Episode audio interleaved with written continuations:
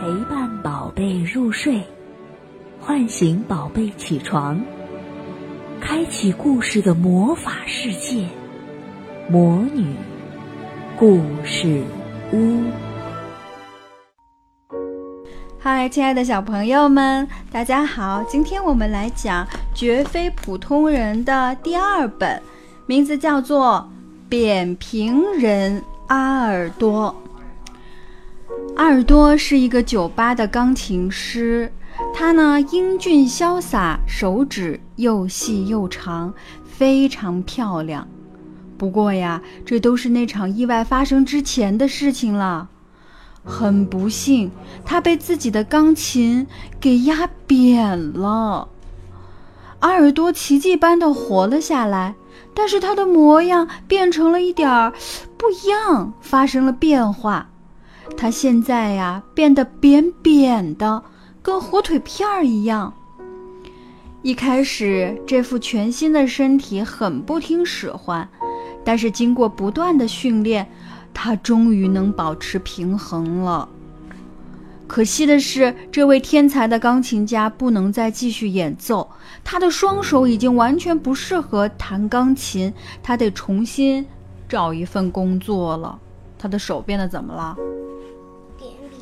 扁扁的。他找到了一份帮人搬家的活儿，但是他很快就发现他自己现在的身体不适合干这一行。为什么？因为它扁扁的，因为它扁扁的，没有力气，对不对？嗯。阿尔多很喜欢动物，所以呢，他在当地的动物园找到了一份工作，他开心极啦。可是上班第一天，他就高兴不起来了，因为他准备喂黑豹的时候，这只猛兽一把就抓住了他，然后轻而易举的就把他从铁栅栏的中间拖进了笼子里。因为什么？因为它很扁，对不对？对，一拽就进去了。之后啊，这个昔日的钢琴家辞职了，他感到有一点遗憾，但是总算松了一口气，如释重负啊。差一点就被那个黑豹给吃了。嗯，好险啊！第二天呢，他应聘当了送货员，但是这份工作同样也不适合他。他骑着小摩托去送第一单货物的时候。由于速度太快了，车子失了控，砰的一声，就撞进了前面的报亭。你看，而且它像纸片一样在摩托车上飘起来，是不是？这场事故让他变成了一副滑稽的样子，浑身乌青且不说，就连整个人也变得乱糟糟、脏兮兮、皱巴巴的一个了。而他曾经是一个多么优雅，一个多么不能忍受衣着有丝毫不整齐的人啊！在回家的路上，阿尔多自言自语地说：“我现在这个样子，要找一份工作可真不容易呀。”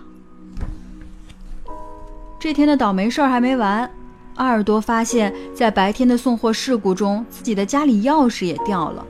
但是很快呢，他就意识到。自己又扁又平的身材也有它的好处，怎么啦？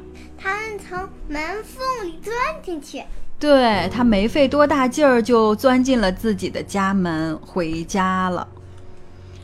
晚上呢，为了能在第二天的招工面试时像样一点儿，他一边看电视一边在干什么？把自己弄平。对，用电熨斗把自己上上下下烫了一遍，把自己弄平。正当他来来回回的换台的时候，一个关于私人侦探的节目引起了他的注意。节目上说，一个好侦探就得来无影去无踪，不管什么地方都能进得去。阿尔多的热情一下子被点燃了，他找到了自己的使命，他要当什么？私人侦探。嗯，阿尔多首先必须保证自己能神不知鬼不觉地穿行在人群中，也能够悄无声，呃悄无声息地跟踪别人。可要拥有这样的本领啊，就需要不断的练习。显然他是能做到的。阿尔多可以融入任何的背景中。他随身携带的手提包里装着伪装时所需要的家当，想隐身时随时可以隐身。快来看，他隐身成了什么？楼梯。对，他在楼梯上隐身成了楼梯。不过有时候他也会不经意的把别人吓一跳。他突然从草地上站了起来，对不对？把路过的人吓坏了。阿尔多隐身最成功的地方是在服装店，他为此感到非常的得意。他在哪儿？能不能找到？在一堆叠着的衣服里，是吧？嗯，他只失误过一次。那天啊，为了变了个花样，他还给自己充上了氦气，变成了气球。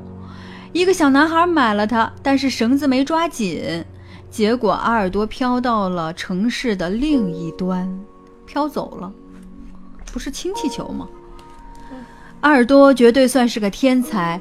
几个星期之后，必须说他一直是在训练，不分白天黑夜。这个见习侦探就成了一位名副其实的伪装大师。一天晚上，他实在太累了，在伪装的时候竟然睡着了。醒来的时候呢，他看见有两个人刚从地里挖出了一个箱子，阿尔多一下子就认出了他们，他们是塞巴斯蒂兄弟，两个大坏蛋，十足的危险人物，多次持枪抢劫，已经被警察啊通缉很久了。阿尔多必须要想好怎么应对，如果被这两个坏蛋发现，他就必死无疑了。塞巴斯兄弟经过的时候，阿尔多猛地一纵身朝他们扑过去。趁他俩还没反应过来，就已经用异常灵活的拳击术打的这两个坏蛋毫无招架之力呀！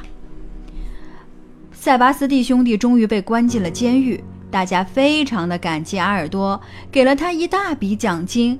他用这些钱呢，买了几间办公室，并且呀，还不费吹灰之力就拿到了许可证，开了家自己的侦探事务所。现在呢，他算是事事顺利了。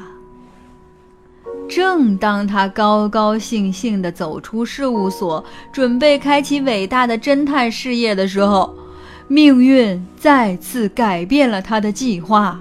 怎么了？一个大柜子，嗯，掉了下来，嗯，然后呢？把它又弄成了楼梯，给砸中了，对不对？对。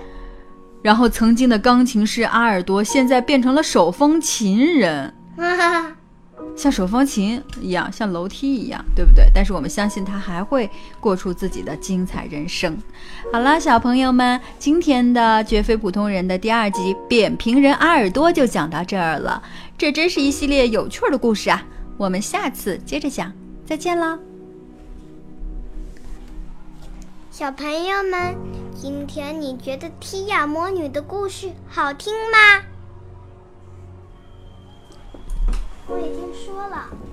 好的，跟小朋友们说再见。小朋友们，下我们下次再见。嗯。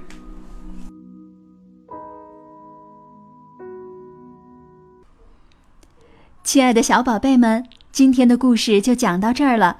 想听更多的好故事。欢迎你在微信公众号上搜索“魔女故事屋”，加关注来和我们做朋友。这里有更多的好故事等着你哦。我们下期再见。